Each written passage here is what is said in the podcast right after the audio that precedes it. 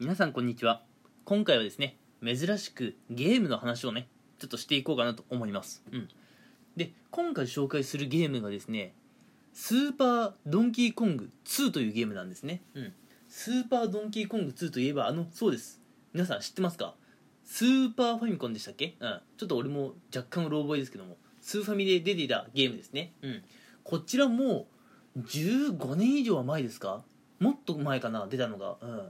それぐらい前のゲームなんですけどね。ええ。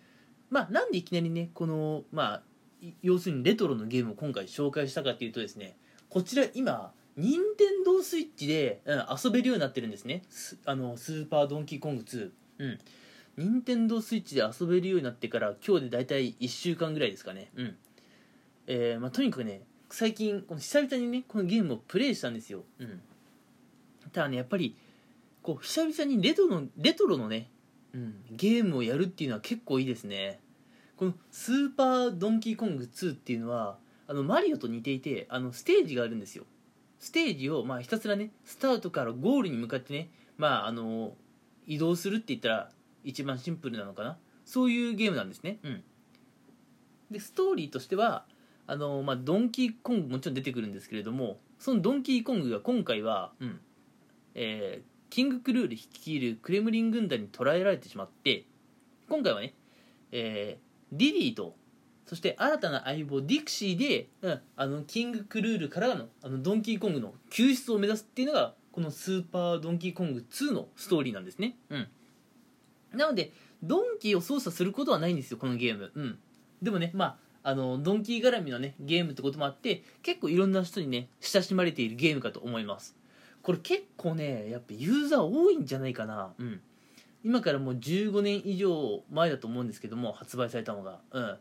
まああの結構ね皆さん若い頃遊んだんじゃないですか？うん。やっぱ家庭用ゲームってまだその時あんまり数もなかったからうん。スーパードンキーコング2出た時結構いろんな人が買ってたと思うんですよ。うん。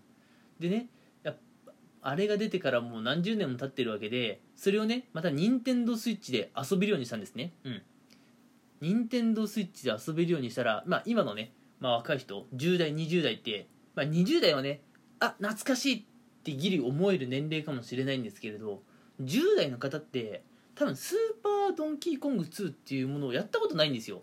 やったことないと思うんですよ。うん。なのでね10代の方は何それ知らねえと思うかもしれないんですけど、まあ、そういう人ほどねぜひやってもらいたいなと思うんですね。うん。あのまあちょっとね任天堂スイッチでプレイしてもやっぱ画質とかはねちょっとあのまああまり良くないんですよ。うん。やっぱりね昔のゲームをねそれスイッチでやれるようにしているだけなので画質とかは全然変わってないんでうん。あまり良くないんですけどもまあそれもね歴史ですよ。ゲームの歴史。うん。いやーやっぱスーファミの頃はね、うん。まあ、今でこそね画質悪と思いますけど当時はすごかったですからねやっぱりね、うん、あーやっぱあれぐらいのできないと結構興奮しますよね、うん。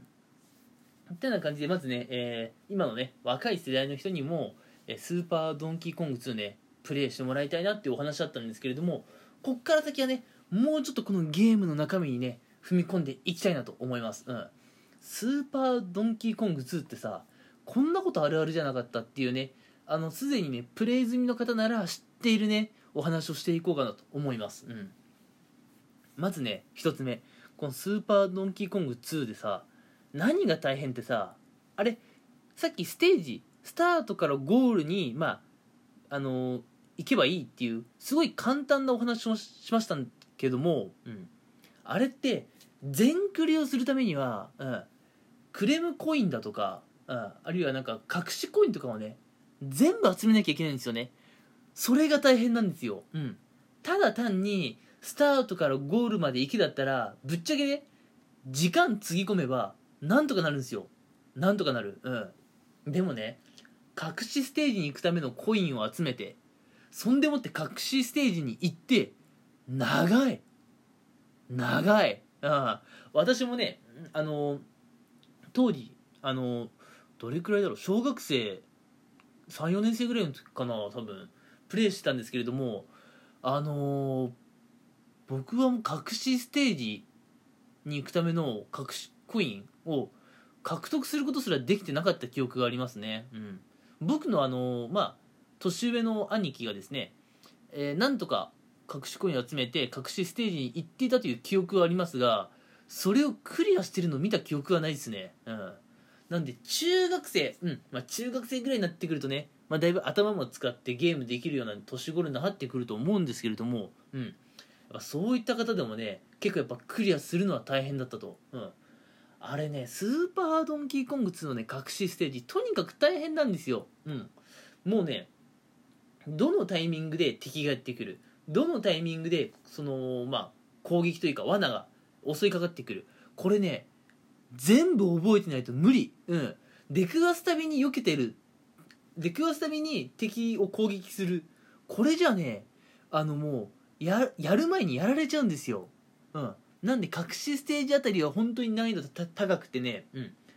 全部ステージの構造全部覚えなきゃいけないっていう大変な作業あるんですね。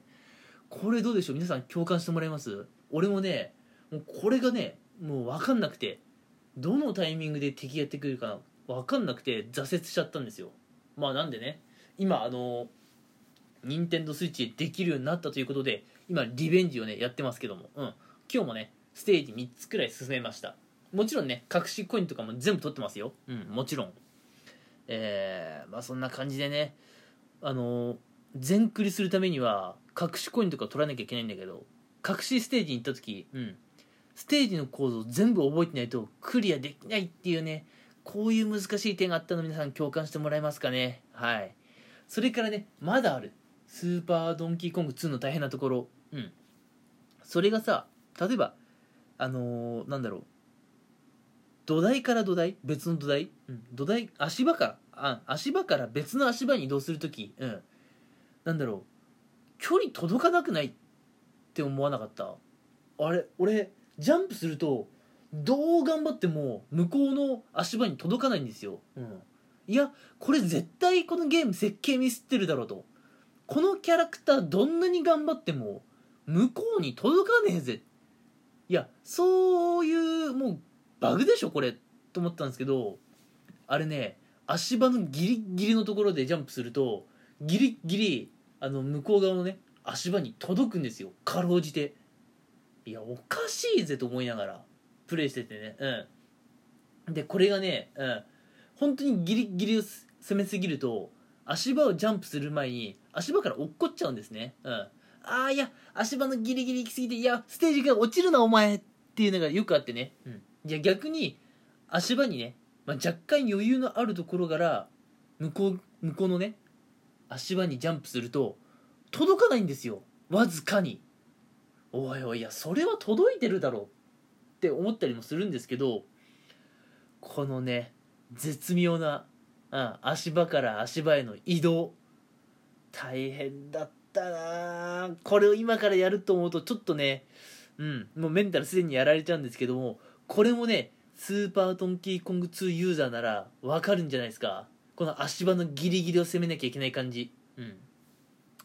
まあその辺をねなんとか極めて極めて極めてようやく達成したの達成感っていうのはたまらないと思うんですよ、うん、でもねこっからさらにスーパードンキーコング2あるあるその3、うん、あのステージの途中に現れるセーブポイントまでが遠い、うん、そんでもってセーブポイントからあのゴール前ゴールまでそこがねまた遠い、うん、でその間にねやっぱ難所とかあるんですけど難所1個乗り越えてもセーブポイントに行く前に別の難所で落ちちゃうから結局もう一回スタートからやり直しっていうね。うん。これもねイライラした人いるんじゃないかな。うん。どんだけ難所あるんだよ。難所に対してセーブポイントの数足りねえだろうって思ったんじゃないですか？うん。多分ねまあ昔の僕も思ってたし、まあ、これから僕もまたスーパードンキーコング2全クリ目指してやっていくのでたびたびねそういうシーンあるんじゃないかなと思いますよ。うん。あれマジで大変なんです。うん。